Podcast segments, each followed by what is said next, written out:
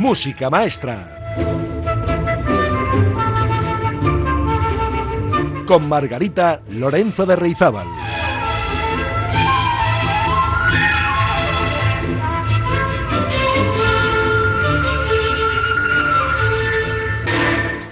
Muy buenas, queridas y queridos oyentes. ¿Cómo están ustedes hoy? ¿Y la semana cómo la llevan?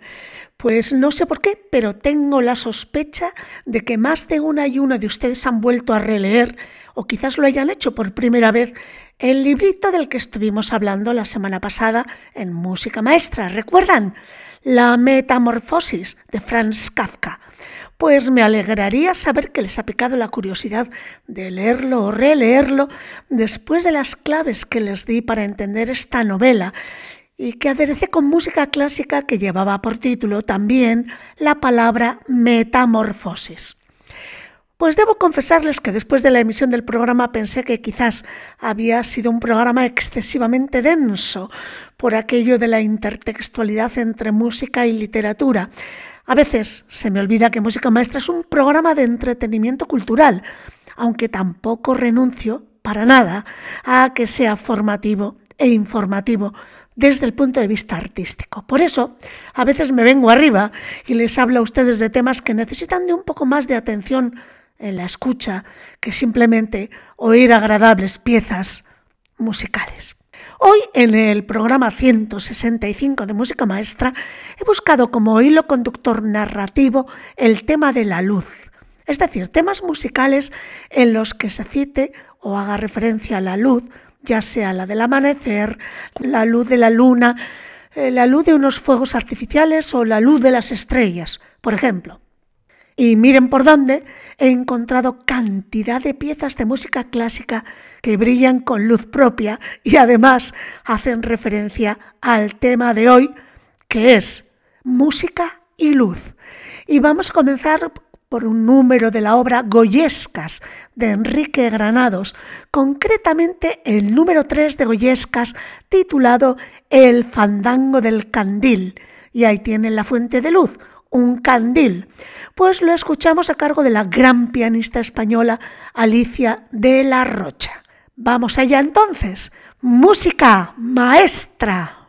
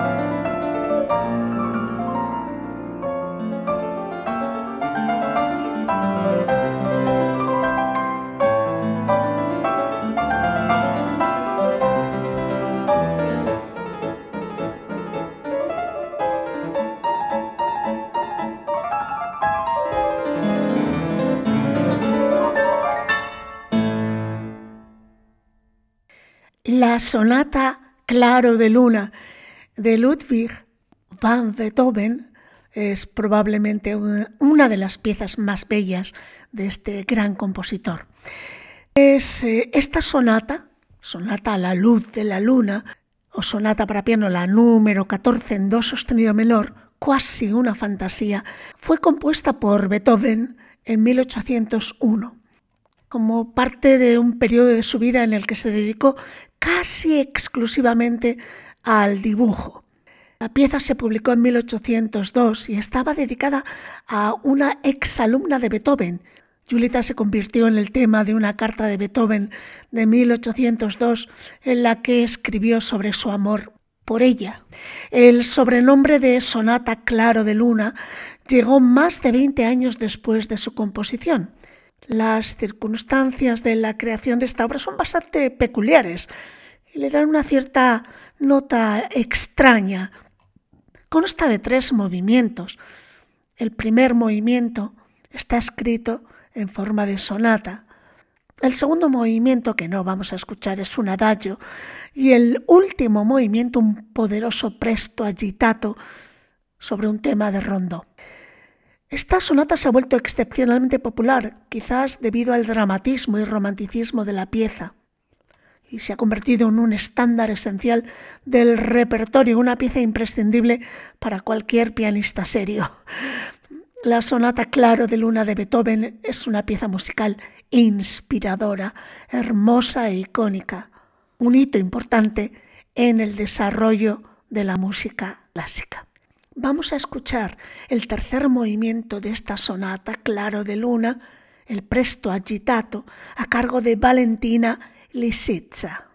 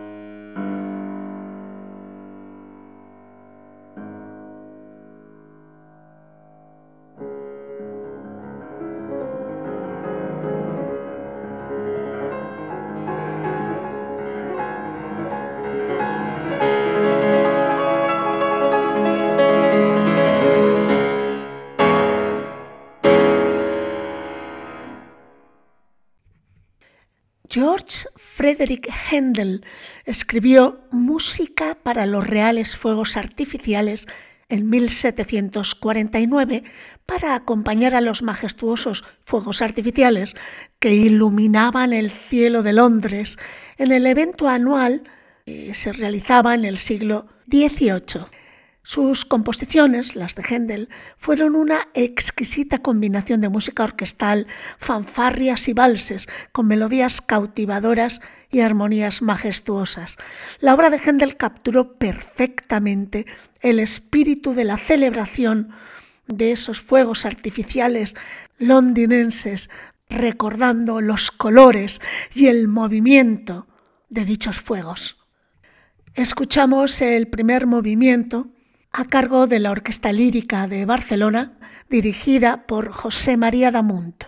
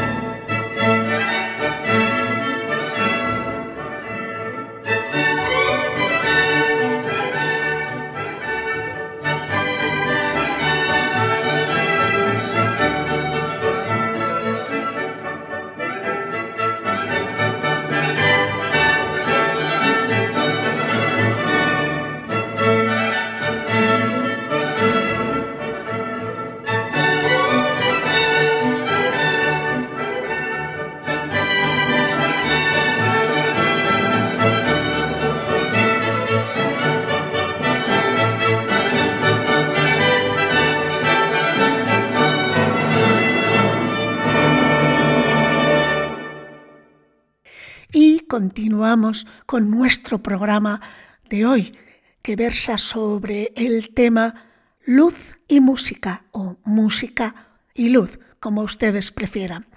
Bueno, pues hablando de luz, hablando de música, tenemos que hablar de un área de ópera en el que alude a la luz de las estrellas, porque dice el título, y lucían las estrellas, e lucevan le stelle, de la Tosca de Giacomo Puccini. Este aria de tenor, El Uchevan le stelle, es una composición elegíaca del tercer acto final de Tosca, donde el protagonista, el pintor republicano y simpatizante de las ideas liberales, Mario Cavaradossi, comienza con un melancólico y desolado solo de clarinete mientras despunta el amanecer.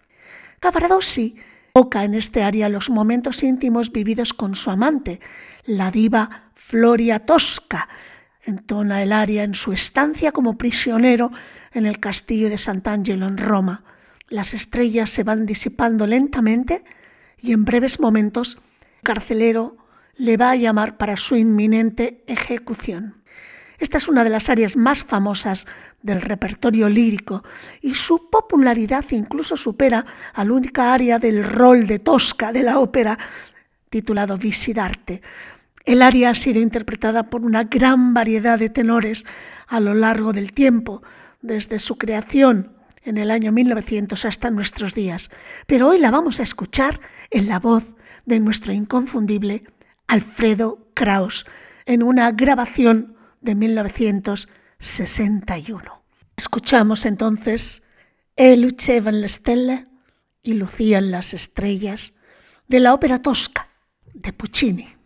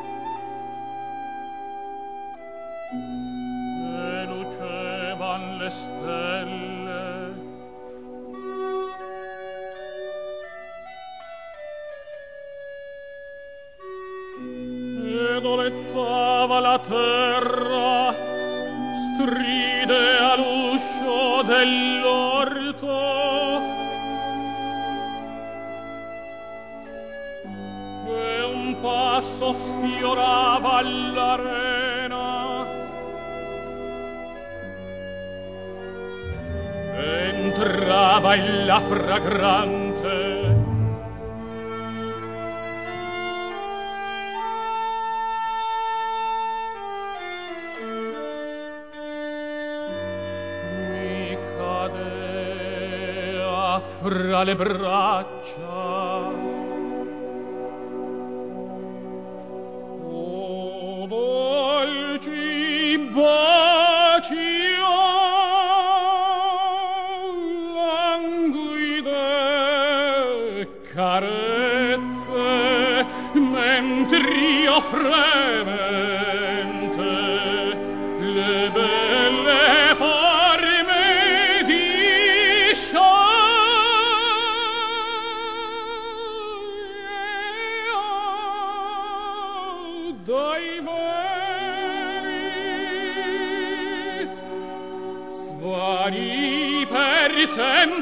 Sogno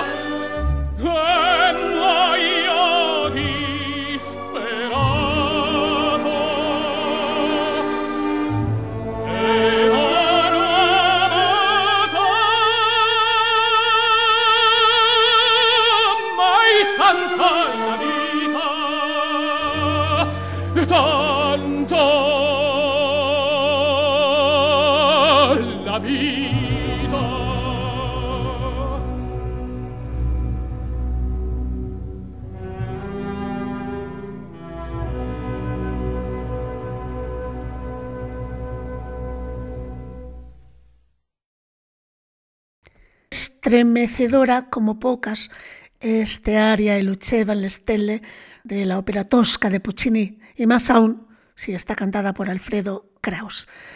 Y seguimos con música y luz, o luz y música. Y entonces tenemos que recurrir a Ravel, a Ravel con su famosa obra Alborada del Gracioso. Y es que alborada significa música de la mañana, igual que serenata significa música nocturna. O sea que una alborada es, es una música pensada para esos primeros rayos del sol, cuando está amaneciendo. Está relacionada con el alba del trovador que avisa a los amantes de la llegada del amanecer con el que deben enfriar sus pasiones y separarse. En la tradición española una alborada es cualquier música interpretada al amanecer, a menudo para celebrar una fiesta o bien para honrar a una persona, o ambas cosas, como a una novia el día de su boda. Sin embargo, a su alborada, Rabel agrega del gracioso, alborada del gracioso, perfilando el panorama con la introducción del típico amante grotesco, similar al Don Quijote de la vieja novela castellana. Y así tenemos un baile muy animado, casi escandaloso, que comienza con el rasgueo de una guitarra. Ese rasgueo está simulado por el pichicato de las cuerdas y el arpa. Y una conclusión con un gran y glorioso barullo. Como saben, Ravel nació en los Pirineos franceses, a pocos kilómetros de la frontera española, un límite geográfico que a menudo traspasó su música. Aunque su familia se mudó a París cuando aún era un bebé, la atracción hacia España le llegó a Ravel de un modo natural, ya que su madre era vasca y se había criado en Madrid. El padre, que era suizo, inspiró en su hijo un amor por las cosas precisas y mecánicas que se transmitió a su perfecta música, provocando que Stravinsky le tratase peyorativamente de relojero suizo. En fin, en 1905 Ravel compone un conjunto de cinco piezas para piano que llamó Espejos, Miroir, en las que se incluían algunas de las primeras obras con música española que escribiría desde la comodidad de su apartamento de París. Bueno, pues La Alborada del Gracioso es una de las tres piezas que luego transcribió para orquesta completa de esos espejos y se convirtió inmediatamente en una de sus composiciones más populares.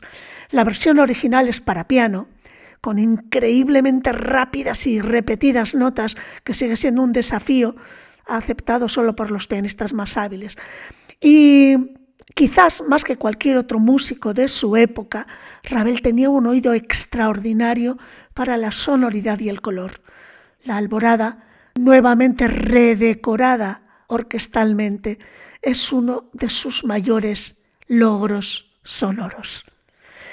Pues escuchamos la alborada del gracioso de Ravel en la versión orquestal dirigida por Pablo Eras Casado.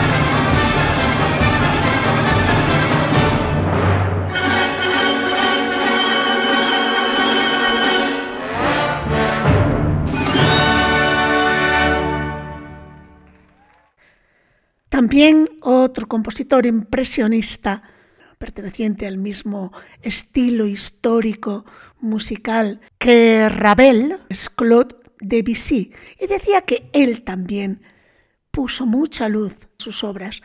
De sus preludios para piano del segundo libro, el preludio número 12, lleva por título Fuegos de artificio.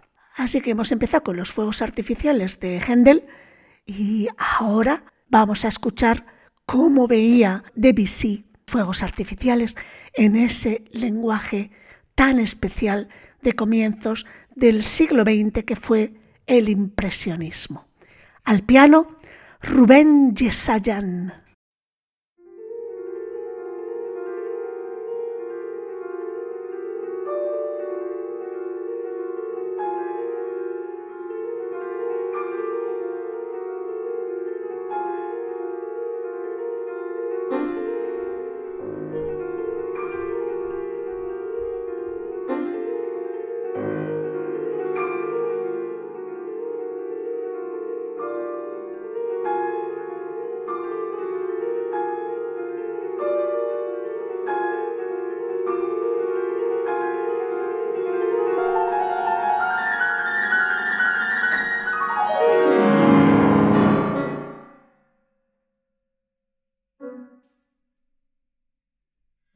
Thank you.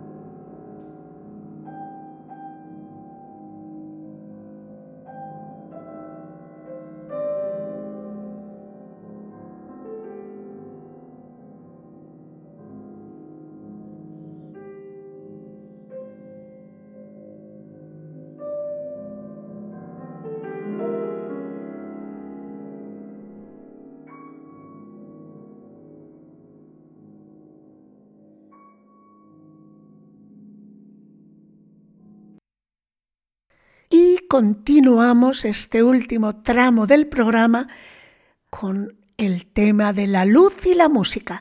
En esta ocasión quiero acercarles la misa del amanecer de Sunrise Mass, una composición de Ola Yalo. La intención del compositor era la de crear una atmósfera sonora que va desde un comienzo etéreo y cristalino hacia lo terrenal y aquello que nos conmueve, es decir, desde el cielo a la tierra pasando por paisajes emocionales que son una especie de metáfora, como un viaje espiritual. Esta misa contiene cuatro números.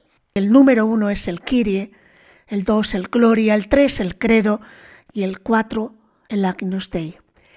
Pues les invito a escuchar de Ola Kieilo la Sunrise Mass, Misa del Amanecer, el número uno, el Kyrie. Disfrútenlo.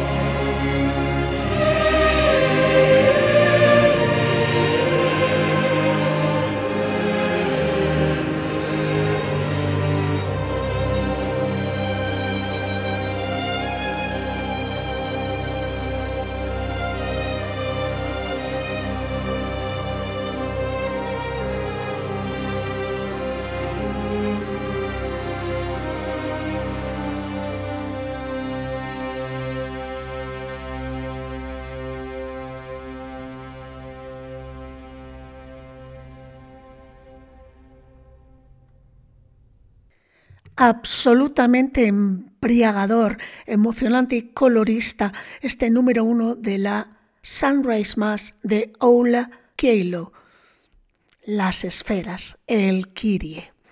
Bien, y ahora mm, me gustaría recordar un tema de una película con música escrita del propio actor.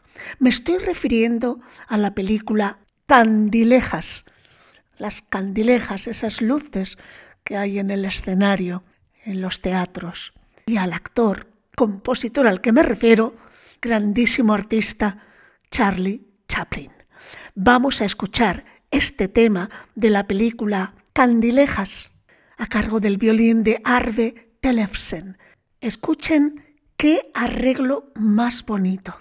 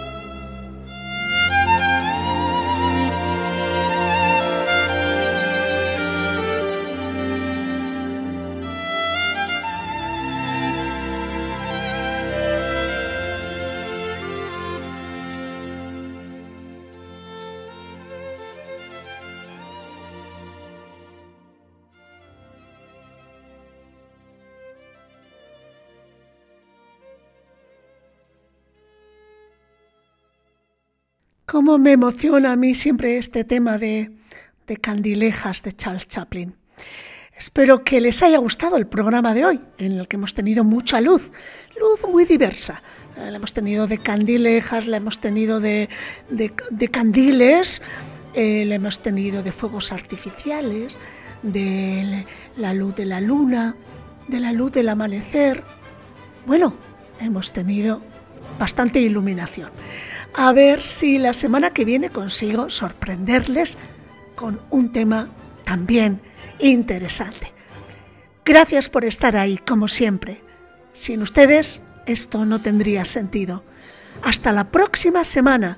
Les dejo con la polca de Johann Strauss, truenos y relámpagos, que también iluminan el cielo de vez en cuando, ¿verdad? Bueno, pues cuídense mucho y que la música les acompañe. ¡Agur!